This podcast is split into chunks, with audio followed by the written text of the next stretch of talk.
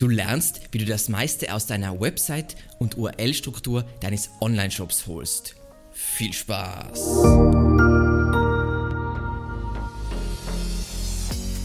Mein Name ist Alexander Russ und SEO ist mein täglich Brot. Wir quatschen auf diesem Kanal über SEO und Content Marketing. Wenn du lernen willst, wie du nachhaltig Kunden über deine Website gewinnen kannst, dann abonniere jetzt gleich diesen Kanal. Wie bewertet Google die Website-Struktur eines Online-Shops? Also was Google vorrangig macht, ist, es gewichtet, was wichtig ist und was nicht, also welche Seiten wichtig sind und welche nicht, vorrangig anhand der Verlinkungen. Da ist voll so ein Trugschluss in der SEO-Community, dass die URL hier eine große Rolle spielt. Aber die URL sollte man immer so sehen. Wir sind hier im Büro in der Fallmereierstraße 6. Wenn ich jetzt Fallmereierstraße den Straßennamen ändern würde, würde sich dann etwas an meiner geografischen Location ändern. Nein. Und so ist es auch hier. Die Struktur, die Website-Struktur wird durch die Verlinkungen bestimmt und nicht durch die Adresse von einer bestimmten Seite. Deshalb ist es tendenziell so, dass Navigationen, also Hauptnavigation oder bei einem Online-Shop, die Sidebar auf der linken Seite und irgendwelche seitenübergreifenden Links im Footer und so weiter massive Auswirkungen darauf haben, wie Google deine Website-Struktur interpretiert. Weil letzten Endes, wenn irgendwas in der Hauptnavigation ist, dann wird es ja von jeder Unterseite wird diese Seite verlinkt. Das heißt, die Priorität von dieser Seite ist sehr hoch. Daumenregel generell, die man sich merken kann, ist, je mehr interne Links eine Seite bekommt, desto höher wird sie gewichtet. Und nochmal ganz wichtig zur Wiederholung, Google versucht nicht die Struktur anhand der URL zu erkennen, jedenfalls nicht vorrangig. Die URL-Struktur ist hauptsächlich wichtig hinsichtlich Keyword-Optimierung und meiner Meinung nach hinsichtlich Usability, damit der, URL, äh, der User an der URL kennt, äh, erkennt, wo er ist und auch wenn er nur die URL hat, dass er weiß, wo er landet. Ein kleines Beispiel dazu, wie eine Website-Struktur gemacht werden sollte. Äh, das ist unser Ratgeber für Online-Shops, äh, sehr umfangreich. Ich habe den gestern komplett überarbeitet. Das heißt, der ist jetzt wieder endlich wieder auf dem neuesten Stand der Dinge. Und hier sehen wir eine Website-Struktur. Ist jetzt kein Online-Shop, aber ich wollte ein Beispiel nehmen, was jeder versteht ähm, und was unabhängig ist von Online-Shop. Ähm, wir Verreisen in Europa und wir denken immer in Silos. Das heißt, Anreise ist dann die, sagen wir mal, Kategorieseite, also sagen wir mal, Startseite, Kategorieseite und dann werden die, sagen wir mal, Unterkategorieseiten, Zug, Auto, Flug. Kategorieseite, Unterkünfte, Unterkategorieseiten, Apartments, Hotels, Camping und das wären dann unsere Produktseiten. Und dann, also immer das Einfachste, um das zu erklären, wie macht man gute Website-Struktur, denke an einen Supermarkt und mach's wie es im Supermarkt ist. So, wie kommunizieren wir jetzt Google unsere Website-Struktur? Wir haben jetzt gelernt, das Wichtigste ist interne Verlinkung. Dazu gibt es ein Video, wo ich dir genau zeige, wie man mit der internen Verlinkung geschickt PageRank oder wie auch immer du es nennen willst, Link-Juice dorthin steuerst, wo du es haben willst für deine wichtigsten Seiten, die du ranken willst. Dann das zweite, nein, nicht die URL, sind strukturierte Daten und ganz spezifisch Navigationspfad oder Breadcrumb List. Da gibt es von Google eine wunderschöne Dokumentation, wo sie genau erklären, wie du das richtig implementierst, damit wenn der Google-Bot eine bestimmte Seite crawlt, eine Kategorieseite, damit du kommunizierst, wo steht diese Seite prinzipiell in der Hierarchie. Wie gesagt, das ist nur ein sekundärer Faktor. Das Wichtigste ist, wie du intern verlinkst. Und dann drittens, aber eher nur um den dem User die Struktur zusätzlich nochmal zu kommunizieren anhand der URL. So. Wenn wir jetzt ja im Folgenden das alles konkret durchplanen müssen, welche Seitentypen müssen wir überhaupt bedenken? Da wäre zuerst mal natürlich die Startseite, dann sowas wie eine Kategorieseite oder du kannst es auch Oberkategorieseite nennen, jetzt in dem Fall Outdoor Launch, dann eine Unterkategorieseite, sowas wie eben, man sieht es eh, Outdoor-Launch-Möbel und dann Launch-Liege und natürlich Produktseiten. Und idealerweise willst du immer, dass die Breadcrumb genau diese Hierarchie wunderschön widerspiegelt, damit du eine wunderschöne interne Verlinkung äh, ähm, vertikale interne Verlinkung hast. Also wenn wir jetzt zum Beispiel dahin springen, dann verlinken wir ja hier ist letzten Endes da, wo wir jetzt gerade sind und dann eine Ebene nach oben. So. Und jetzt wird es spannend. Ähm, okay, wir planen das alles. Dann muss man sich eine fundamentale Frage stellen, nämlich sind in meinem Fall, meinem spezifischen Fall, Produktseiten aus SEO-Sicht wichtig. Produktseiten sind logischerweise super essentiell für jeden Shop, weil das ist da, wo die wo Leute irgendwas in Einkaufswagen reintun, aber sie sind nicht immer relevant für SEO. Wie schaut man sich das prinzipiell an? Suchen Leute nach den Produktnamen oder nur nach den Produktkategorien. Wenn es jetzt unwichtig ist, das heißt, User suchen nicht nach dem Pro Projekt, Projektnamen, Produktnamen, so, zum Beispiel bei einem Möbelshop, ich sage jetzt einmal nicht Ikea, weil das ist eine Ausnahme, aber bei jedem anderen Möbelshop suchen Leute ja nach Massivholzmöbel, Produktkategorie und nicht nach einem bestimmten Namen. Was man dann machen kann, aus SEO-Sicht, aus interner Verlinkungssicht, ist, kann man Produkt-URLs, wenn man jetzt an Paginierung denkt, gerne auch etwas verhungern lassen.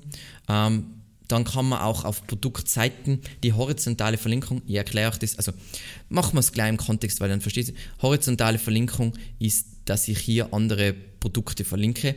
Wenn jetzt die ähm, Produktseiten nicht so wichtig sind, muss ich das jetzt nicht perfekt machen mit dieser ähm, horizontalen internen Verlinkung, weil wenn nicht alle Produkte indexiert werden, vielleicht zum Beispiel durch, Indexierung, äh, durch ähm, Paginierung, dann ist es prinzipiell egal. Aber sagen wir, wir haben jetzt Produkte, die SEO-relevant sind, wo die Leute nach Produktnamen suchen. Beispiel, was mir spontan einfällt, ist ein Bücher-Online-Shop, ähm, wo wahrscheinlich mehr Leute suchen nach Harry Potter und die Kammer des Schreckens als nach Fantasy-Buch. Da ist es wichtig, ist diese horizontale Verlinkung, das heißt von Produktseite zu Produktseite, ist unvorstellbar wichtig und dass man da eine schöne, schön relevant ähnliche Produkte vorschlägt und so weiter.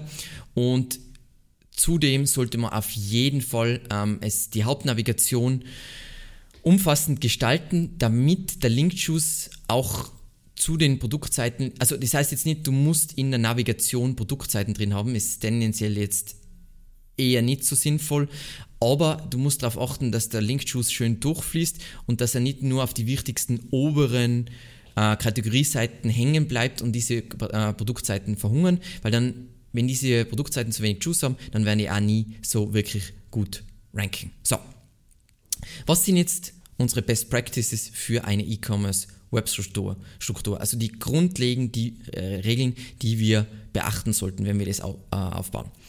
Also, wir wollen auf jeden Fall auf jeder Seite unseres Online-Shops eine wunderschöne Breadcrumb oben für die, äh, haben für die vertikale Verlinkung, wo auf die Hierarchie dargestellt wird, ist praktisch für den User, weil er weiß immer, wo er ist und praktisch für den Bot, weil er wunderschön das abgebildet kriegt und gut für deine Rankings, weil du einfach schön intern verlinkst.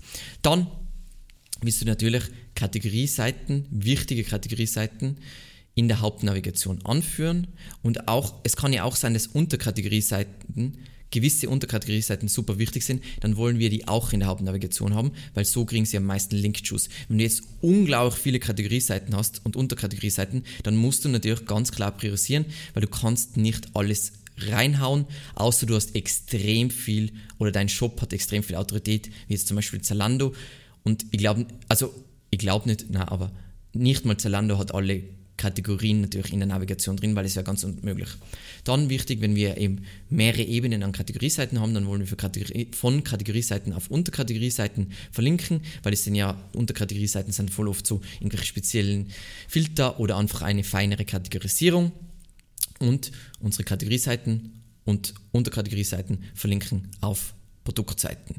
Und wenn du jetzt die Produktseiten ranken willst, dann ist das voll wichtig, wie du das mit der Paginierung angehst. Da gibt es ein umfangreiches Video dazu, damit diese Seiten dann also, äh, diese Produktseiten alle indexiert werden. Wenn nicht, ist die Paginierungslösung nicht so wichtig, weil du eh nur die erste Seite gewissermaßen ranken willst und ob alle Produktseiten indexiert werden, kann dir relativ egal sein. Dann wollen wir ähnliche Produkte verlinken für die horizontale interne Verlinkung, das heißt von einer Produktseite auf andere Produktseiten. Übrigens, weil wir jetzt gerade das Thema gehabt haben mit der Paginierung, es gibt von Google da eigene Doku, wo sie erklären, wie man es macht und welche Varianten, welche Vor- und Nachteile haben, weil du hast ja die klassischen Dinge mit bei Paginierung hast du entweder das 1, 2, 3, 4, bla bla bla oder du hast, du scrollst und dann ändert sich die URL und alles so weiter und sie erklären sehr gut und unendliches Scrollen, ähm, wie du das implementierst, damit der Google Bot das kapiert. Dann bei einem Shop hast du tendenziell relativ viele URLs, voll schnell über 1000 URLs. Das heißt, du verwendest immer eine Sitemap, damit auch deine ganzen Produkte im Index äh, landen.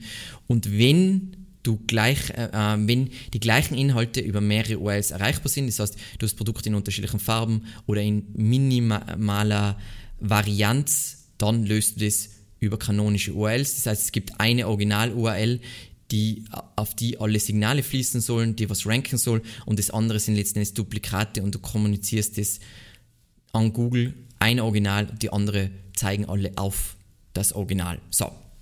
Und wenn du jetzt Mehrsprachigkeit hast, das Thema haben wir so oft, dann haben wir den Kunden erfolgreich in einem Land gerankt und dann Mehrsprachigkeit.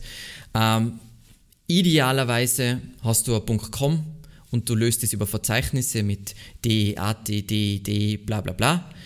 Ähm, du kannst es natürlich auch über CCTLDs ändern, also .at, .de und so weiter, aber dann musst du bedenken, dass du für jede Domain wieder eigentlich neu SEO machen musst, versus wenn du mit Verzeichnissen arbeitest, dann musst du vielleicht mal auch in anderen Ländern Links aufbauen, aber tendenziell kannst du sehr viel übernehmen, weil du eine Entität hast und nicht mehrere Entitäten.